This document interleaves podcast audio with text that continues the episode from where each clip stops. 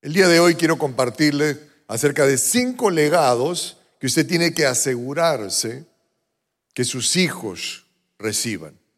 Cinco instrucciones muy directas de parte de Dios, donde Dios le indica a su pueblo que esto se lo debía de contar a sus hijos. ¿Está conmigo? Muy bien, vamos a la primera entonces. Lo primero es la Pascua. En Éxodo el capítulo 12, versos 24 al 27, dice las escrituras, guardaréis esto por estatuto para vosotros y para vuestros hijos para siempre. Y cuando entréis en la tierra que Jehová os dará como prometió, guardaréis este rito. Y cuando os dijeren vuestros hijos, ¿qué es este rito vuestro? Vosotros responderéis, es la víctima de la Pascua de Jehová, el cual pasó por encima de las casas de los hijos de Israel en Egipto, cuando hirió a los egipcios y libró nuestras casas. Entonces el pueblo se inclinó y adoró. Entonces el Señor le da una primera instrucción al pueblo de Israel. Mira, esto lo tienes que celebrar cada año, siempre, lo tienes que tener presente. Y cuando tus hijos te pregunten, ¿y por qué hacemos esto? ¿De qué se trata esto? Tú le cuentes. Tú le cuentes cómo fueron esos 400 años de esclavitud, donde tú eras esclavo, donde tu papá era esclavo, donde tu abuelo había sido esclavo. Y de pronto en medio de esa esclavitud, clamaron al Señor. Y el Señor con prodigios y con milagros los liberó. Y en la última plaga, cuando venía el ángel de la muerte, el Señor les dijo que se busquen un cordero, uno por familia, dice el relato de Éxodo. Y que debían de compartir y comerse el, el cordero completo aún incluso con hierbas amargas, comerlo completo. Y la sangre de ese cordero, ponerla alrededor de los dinteles de las puertas, porque cuando pasaría el ángel de la muerte, preservaría a los que estaban ahí adentro y principalmente a los primogénitos. Entonces, cada año había que celebrar este cordero para recordar cómo habían sido liberados de la esclavitud. Usted y yo, como dice el Nuevo Testamento, hemos sido esclavos del pecado y de la muerte. ¿Cierto? ¿O acá nacieron todos con alitas, angelitos? Ah. Esa es nuestra realidad. Y cada uno de nosotros experimentó una Pascua, una salvación cuando estábamos en el peor momento de nuestras vidas, le clamamos a Dios y con la sangre del cordero que quita el pecado del mundo, fuimos salvados, fuimos liberados. Eso no lo puedes olvidar. Yo le entregué mi vida al Señor en el año de 1978. A ver, ¿cuántos no habían nacido en el año 78? Levante su mano. Ah, Los años pasan. Pero yo recuerdo ese día. La fecha exacta no, no, la, no, la, tengo presente, pero sé que fue por el mes de septiembre del año 78. Y eso no lo olvido. Yo sé cómo era mi vida antes de Cristo.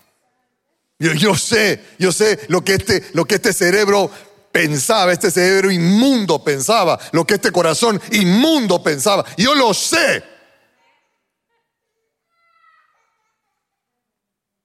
Y el Señor me libró. Y el Señor me perdonó. Y el Señor me salvó.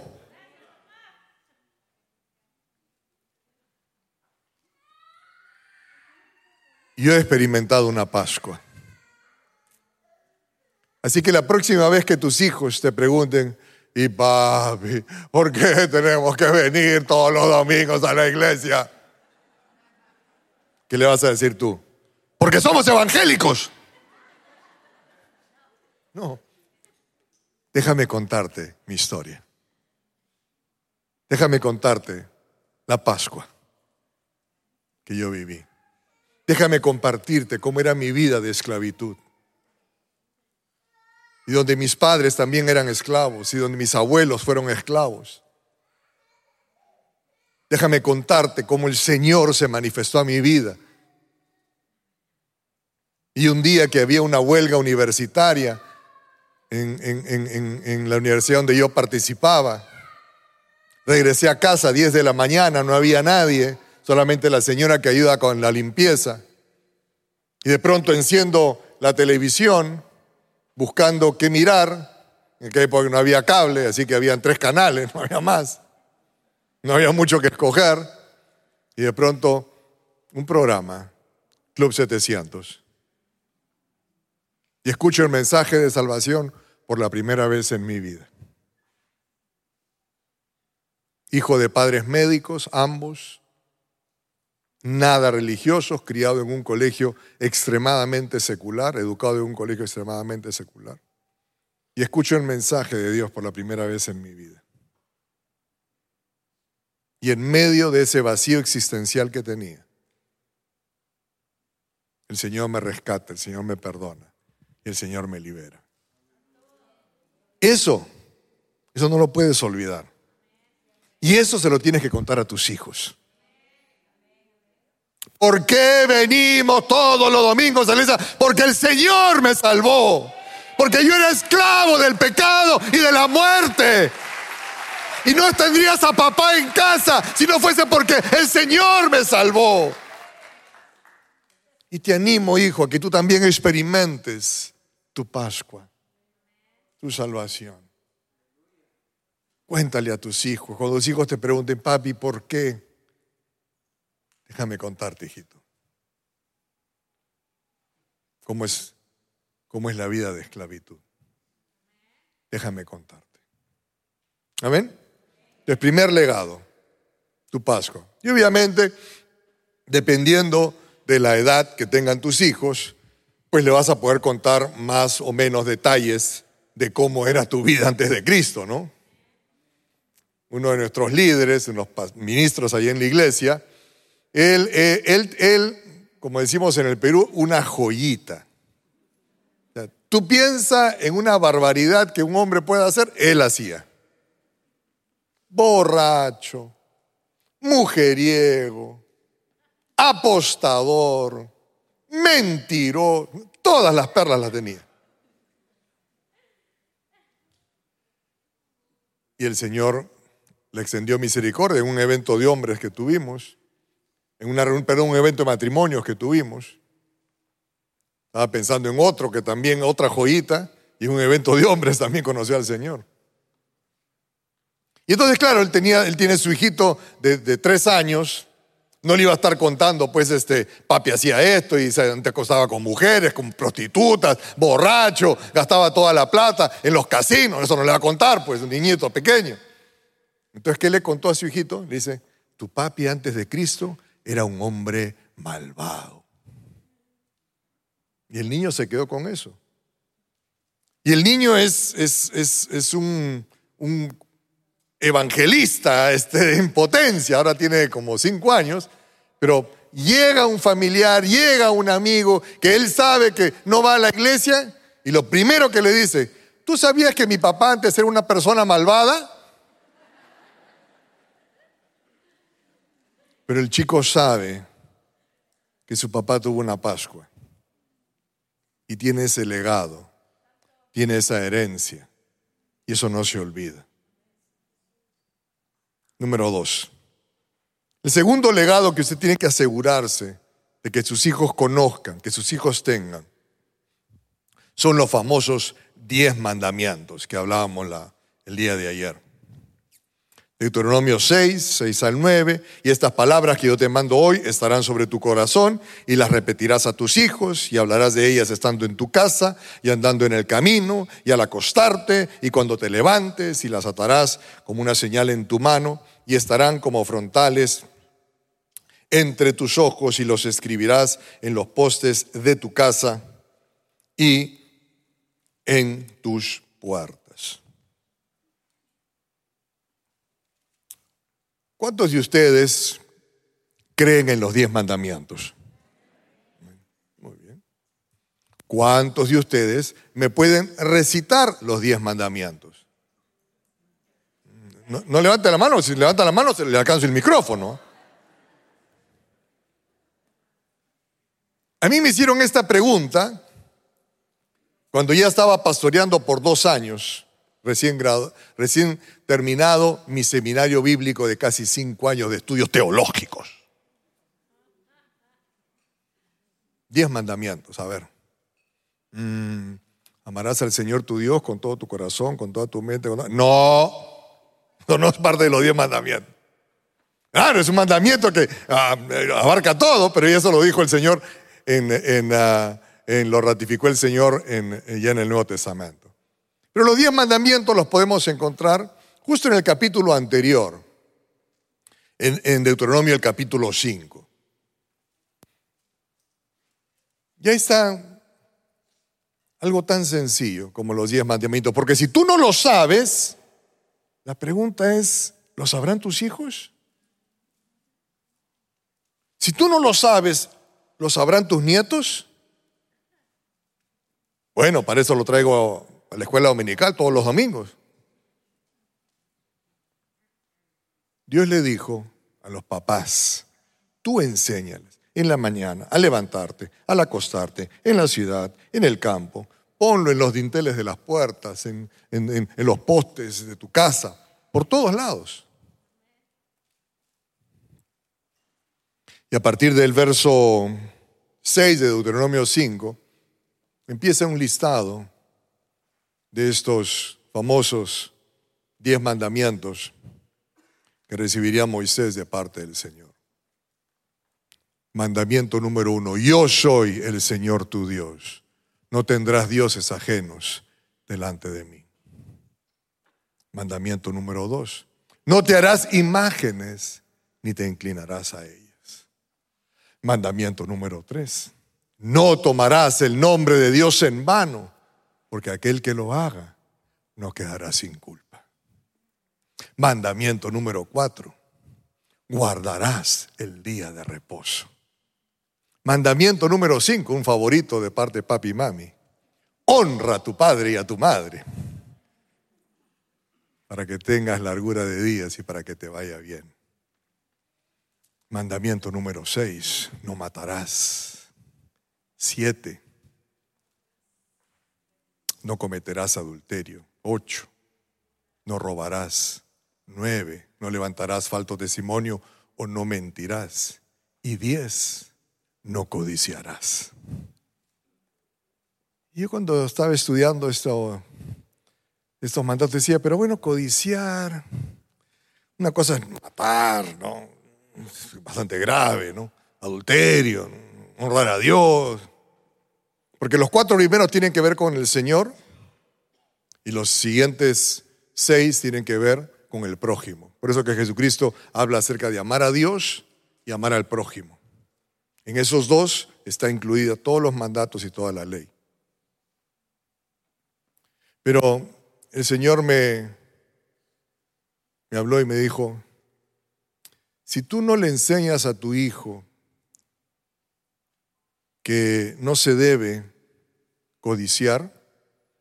Aquel que codicia tiene el potencial de desobedecer los nueve, los nueve mandamientos anteriores. Porque por la codicia la gente miente.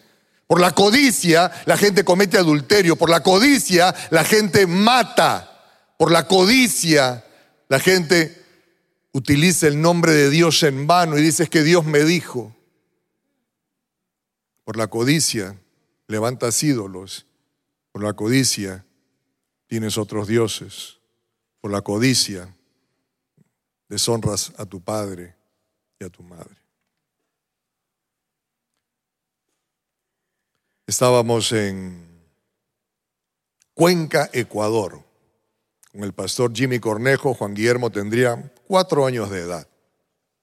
Ya había eh, conocido este, esta, esta precisión de los diez mandamientos, así que en casa en aquel entonces, que el internet y las facilidades de comunicación no habían tanto, digo, ¿cómo le voy a enseñar a mis hijos que casi no saben leer?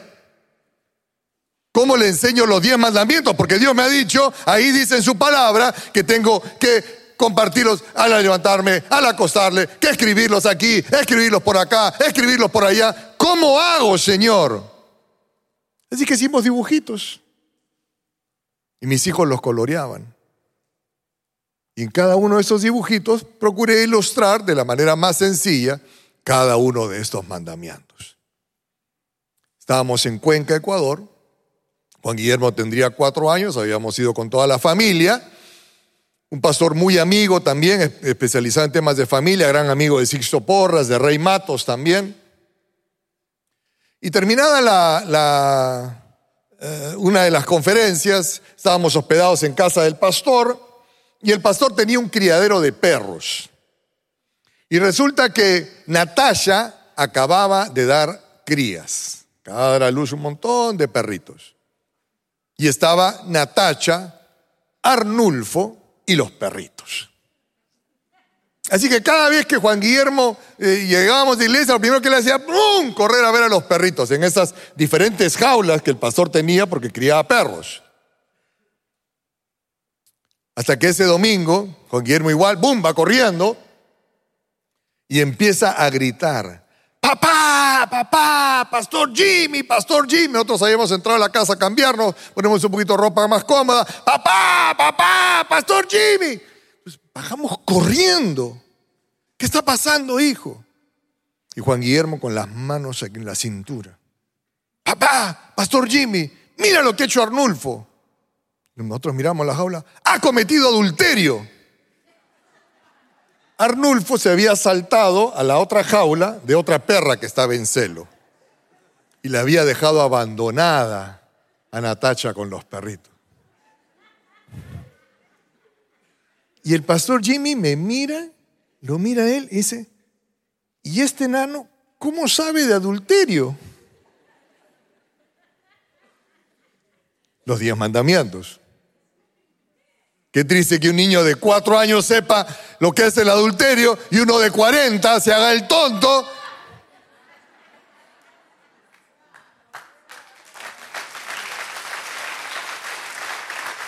Los diez mandamientos. Compártele a tus hijos. Un día, como los papás solemos hacer, mami agarró, le compró un par de lacitos para el pelo para paz y para fe, el rojo era para paz, el celeste era para fe. Y como suele pasar, pues paz quería el de fe. No estaba contenta con el rojo, quería el azul. Y así que fe nos empieza a llamar, papi, papá, mamá, ¿qué hijita? Paz me está codiciando.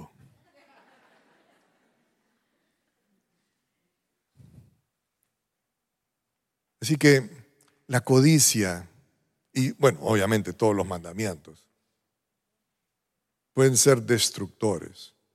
Y si tus hijos no lo saben porque tú no lo sabes, es que no te sorprenda que más adelante ellos vivan quebrando alguno de estos mandatos.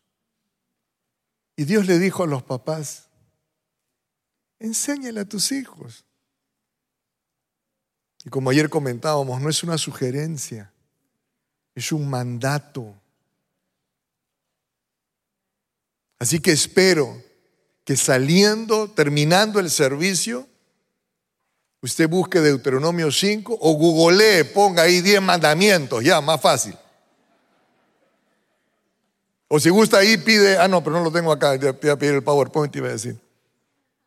Pero espero que terminado el almuerzo de hoy, ustedes tengan escritos los diez mandamientos, dibujados los diez mandamientos, pintados los diez mandamientos. Hijos, vamos a memorizarlo, porque vamos a tener en nuestra, nuestra frente, vamos a tener en nuestros brazos. Esto no nos podemos apartar de esos principios. No son sugerencias, hermanos. Dios anhela que a tu familia le vaya bien. Dios anhela que a tu descendencia le vaya bien.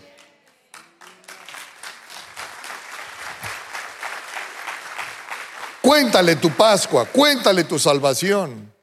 Cuéntale y enséñale los diez mandamientos. Número tres, el maná. La provisión divina. La casa de Israel lo llamó maná en el desierto. Y era como semillas de culantro blanco y su sabor como hojuelas de miel. Y dijo Moisés, esto es lo que Jehová ha mandado. Wow.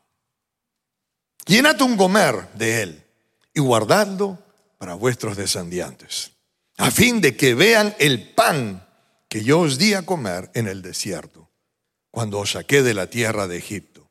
Y dijo Moisés a Aarón, toma una vasija, pon en ella un gomer de maná y ponlo delante de Jehová para que sea guardado para vuestros descendientes. Así que cuando ellos pregunten, ¿y qué hay en esa vasija? Recuerdan que la pondrían más adelante en el arca. Déjame contarte acerca de la provisión divina que llegó en el momento más difícil de nuestras vidas, estando en escasez en medio del desierto. ¿Cuántos de ustedes han experimentado la provisión de Dios de manera milagrosa? Así es. La pregunta es, ¿lo saben tus hijos? ¿Se lo has contado? ¿Se lo has repetido? ¿Se lo has dicho? Estábamos en el seminario bíblico en San Diego, en California. Yo trabajaba en las mañanas eh, limpiando casas, oficinas, y en las noches me iba al seminario bíblico. Un día teníamos paz y fe, habían nacido, Juan Guillermo todavía no. Llego a casa y mi esposa me dice, Guillermo, ya no hay nada para comer, nos queda leche solamente para esta noche y hay un poco de, menestras, pero ya no hay nada más.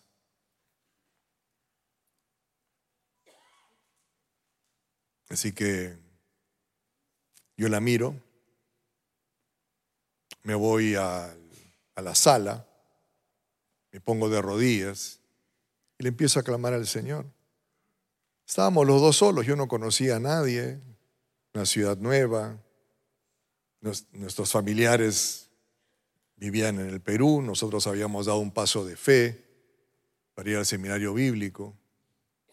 Nuestros padres en ese momento no creyentes, les parecía una locura lo que estábamos haciendo, habiendo dejado una, una carrera de ingeniero civil, yo era ingeniero civil, tenía una tienda de computadoras, pero de pronto Dios nos llamó y estuvimos dispuestos a dejarlo todo, así que estábamos allá y no había a quien pedirle ayuda. sino únicamente al Todopoderoso. A Jehová Jireh, nuestro gran proveedor. Así que me pongo de rodillas y empiezo a aclamarle al Señor. Y claro, una cosa es el, hombre este, ah, que, podemos ser un poquito más pragmáticos que las mujeres. Y claro, pero la mama, sus hijos tienen leche solamente para esa noche. Mañana ya no hay leche. Y me mira la pastora, futura pastora Milagros, futura congresista de la República. Y me dice, ¿y eso es todo lo que vas a hacer?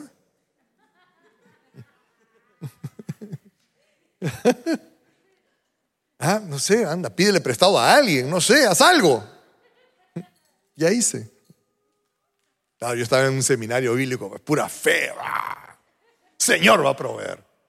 Cuento corto, me voy a las clases y como a la hora, cuenta mi esposa cuando compartimos este, este relato, ella, ella comparte esta parte, y como a la hora, alguien toca la puerta.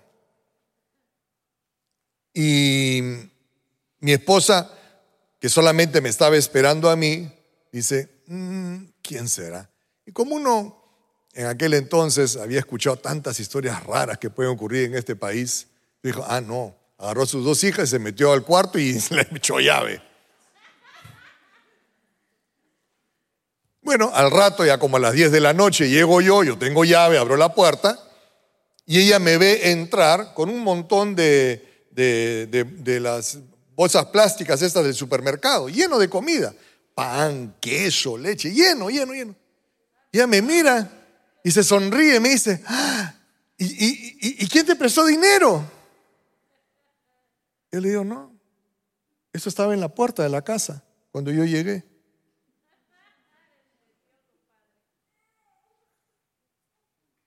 Y de pronto mi esposa dice, entonces de repente es alguna de las familias que, conozco, ¿no? Conocíamos tres familias. Las llamó a esas tres familias, obviamente. Ay, gracias, este, fulanita, por la, comida que me dejaste. No, yo no te dejé nada. Gracias, menganita, por la No, no, yo no te dejé nada. Hasta el día de hoy. Así es.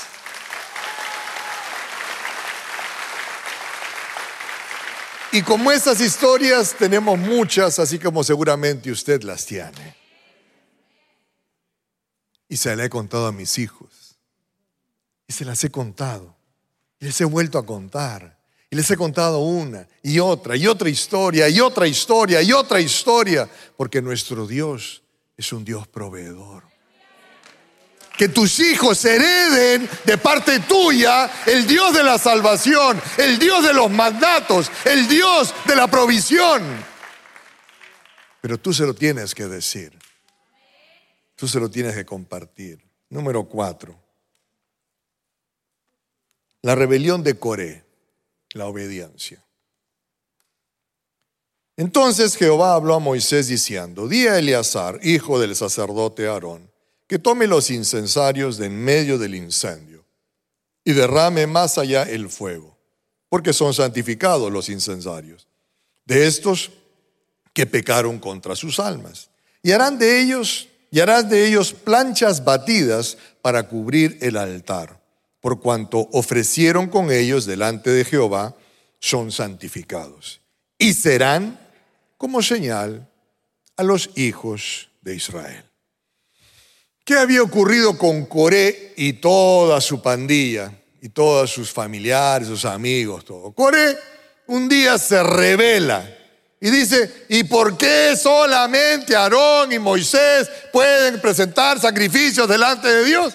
¿Ah? ¿Por qué son especiales ellos? ¿Son ungidos? que ¿Son los pastores? ¿Solo los pastores pueden hacer eso? Así que ellos dijeron, nosotros también lo vamos a hacer. Y ¡pum! presentaron su, su sacrificio. Y el Señor dijo, ¿y esto qué es? Ah, no, fuego del cielo. Que se abra la tierra. ¡Bum! Se los tragó a todos. Y lo único que quedó fueron los incensarios. Ahí dando vueltitas. Entonces la instrucción que Dios les dio, agarra estos incensarios, bate planchas y forra un altar. Así que cuando los hijos de Israel pasaban, un altar de piedra, por allá en otra ciudad otro altar de piedras, altar de piedra. ¿Y ese altar por qué es de bronce? Déjame contarte, hijito.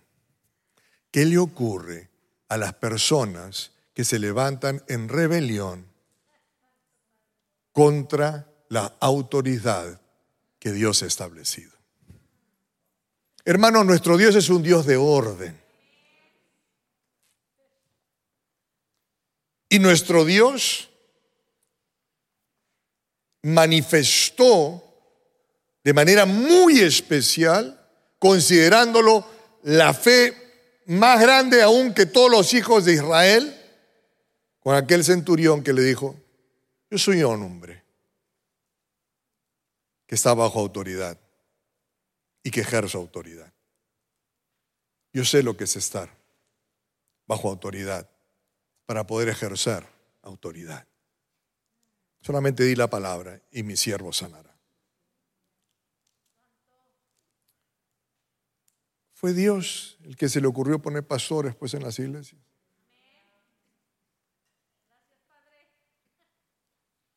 En una ocasión se le acerca un matrimonio a un mentor, el doctor Cole, y le pide orar por sus hijos, porque sus hijos no estaban sirviendo al Señor. El doctor Cole iba a orar por ellos, y de pronto el Señor le dice que les pregunte algo. Les dice, ¿ustedes hablaban mal de las autoridades de la iglesia este, delante de sus hijos? Ellos bajaron la cabeza, dijeron, sí. Bueno, ustedes le robaron la fe a sus hijos.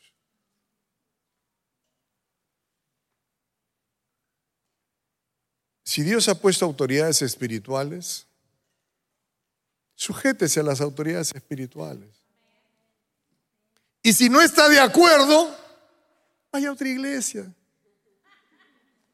Crezca como trigo dando fruto, no como cizaña.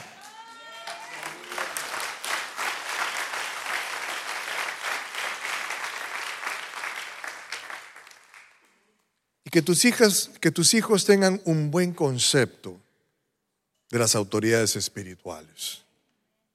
Para que cuando ellos tengan algún problema, alguna dificultad, tengan la libertad sana de poder acudir a esas autoridades espirituales que el Señor ha puesto sobre sus vidas. No les robes esa gracia, hablando mal. Mira, pastores perfectos no los hay. Bueno, que el pastor José ahí está cerquita, ¿ah? ojo. ¿ah?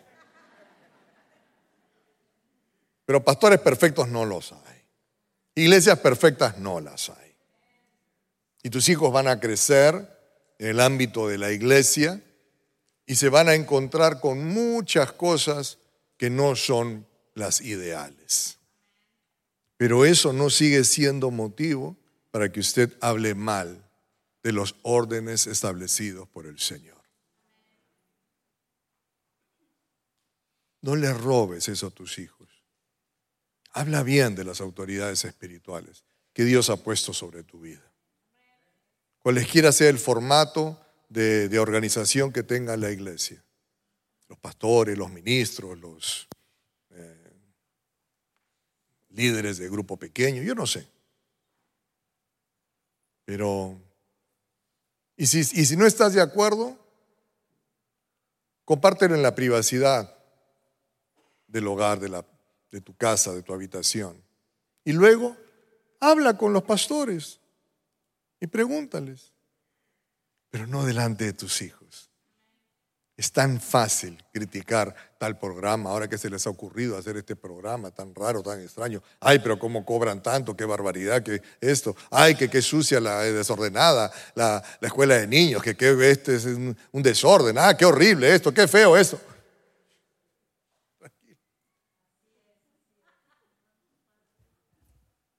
No le robes la oportunidad de que tus hijos tengan el concepto más sano de lo que son las autoridades espirituales. Finalmente, número 5, la fiesta de Purim. Algo que Dios le dijo que Israel debería siempre celebrar. Por esto llamaron a estos días Purim, por el nombre Pur, debido a las palabras de esta carta y por lo que ellos vieron sobre esto y lo que llevó a su conocimiento. Los judíos establecieron y tomaron sobre sí, sobre su descendencia y sobre todos los allegados a ellos, que no dejarían de celebrar estos días, según está escrito, tocante a ellos, conforme a su tiempo cada año, y que estos días serían recordados y celebrados por todas las generaciones, familias, provincias y ciudades, que estos días de Purim no dejarían de ser guardados por los judíos y que su descendencia jamás dejaría de recordarlos. ¿Qué ocurrió el día de Purim? La reina Esther había estado ya intercediendo por, por su pueblo. Había un general malévolo que ya había convencido al rey de que el gran problema de su reinado era el pueblo de Israel. Así que el rey convencido hace un decreto y dice, tal fecha, la fecha de Purim, tal fecha, me liquidan en todo mi reino a todos los judíos. Estaba decretado. la reina Esther logra sacar a luz esta treta malévola de este general. El rey se da cuenta y dice, ¡Ah! ¿qué hice? Hay una ley. Llama a todos sus consejeros y les dice, he cometido un error. Esta gente es gente de bendición, yo no la puedo matar. ¿Qué hago? Y los consejeros del rey le dicen, lo siento, rey, tú no puedes borrar ese decreto, porque se vería como una debilidad en tu gobierno. Eh, tú lo has decretado, es una ley. ¿Qué hacemos? Le dice él. Y se les ocurre, permítale, saque un segundo decreto y permita que ese día del exterminio de, de los judíos, ellos se puedan defender. Muy bien, entonces sacan un decreto. Y ese día no murió ni uno solo. Y Dios le dice a Israel, mira, esto, esto hay que recordarlo. Esto hay que celebrarlo. Porque Dios hace caminos donde no lo hay. Porque Dios es el Dios que tiene la última palabra en cualquier situación que usted esté viviendo. Eso no se olvida. Eso se celebra y eso se le enseña a la siguiente generación.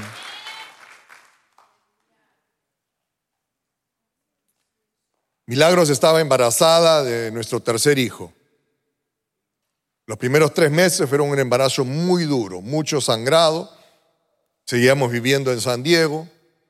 El médico le, le ordena que no se mueva, que esté echada en cama.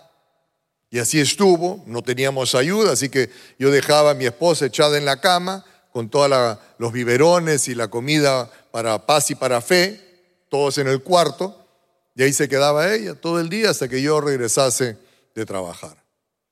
Tres meses muy duros. Al tercer mes vamos al, al, al médico, ya no estaba sangrando ella, cada vez que sangraba ella se asustaba porque pensaba que podía perder al bebé. Le hacen la ecografía de, rigor y de repente el médico llama a otro médico y llama la doctora era una mujer, la doctora llama a otro médico, llama a otro médico, llama a otro médico, todos mirando, conversando entre ellos, mi esposa se preocupa y le pregunta luego a la doctora qué es lo que estaba pasando y le dice, tenemos que hacerte más análisis porque tu hijo eh, van a ser enfermos. Parece que tu hijo tiene el síndrome de Down y tiene algunas deformaciones. Así que queremos hacerte más análisis para corroborarlo esto y sugerirte un aborto. Regresa a casa mi esposa, y la encuentro, obviamente devastados. Dijimos, Señor, ¿qué hacemos? Oramos toda la noche, yo estaba orando. Y el Señor me recuerda un pasaje de Génesis. Yo lo creé, yo lo hice para mi gloria, yo lo formé. Suficiente. La doctora llama para decirle, mira, tu cita para tales análisis. Y mi esposa le dice, no voy a ir. Qué irresponsables, hay un hijo enfermo que está viniendo. Yo te agarro el teléfono, no vamos a ir. Nosotros somos creyentes, nosotros vamos a creerle al Señor y lo que el Señor ha dispuesto, eso lo vamos a recibir. Y nuestro Señor siempre tiene la última palabra. Cuando vino el día del nacimiento, había muchos médicos en la, en la sala de parto, porque los médicos esperaban, según el diagnóstico, un niño enfermo y mal formado. Cuando nace Juan Guillermo, mi esposa me pregunta y le contaba los deditos y estaba asustada ella y, me, mira los ojos y me pregunta, Y yo le digo, y a mí es así. Porque Dios siempre tiene la última palabra. Y Él hace caminos donde no lo hay. Él abre caminos donde no lo hay. Y en el video que ustedes vieron, este, ahí el que toca la batería, ese es este, nuestro hijo Juan Guillermo. Un poquito falladito, pero bueno, es otra cosa. Dios lo hizo, Dios lo formó, para su gloria Él lo creó.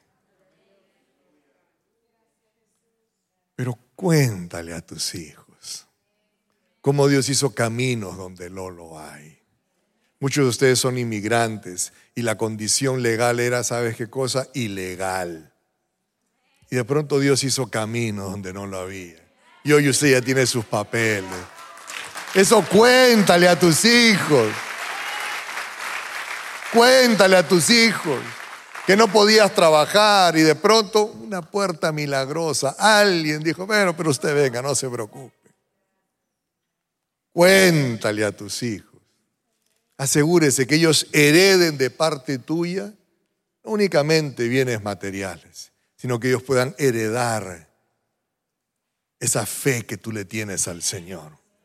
Pero para eso le tienes que contar acerca del Dios de la salvación, acerca del Dios de los mandatos que Él ha establecido para que nos vaya bien en esta tierra. Cuéntale acerca del Dios de la provisión divina en medio de las dificultades. Cuéntale acerca de la importancia de no rebelarse contra las autoridades establecidas por el Señor.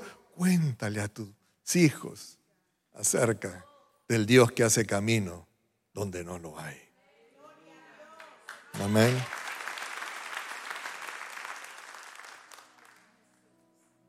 Querida familia,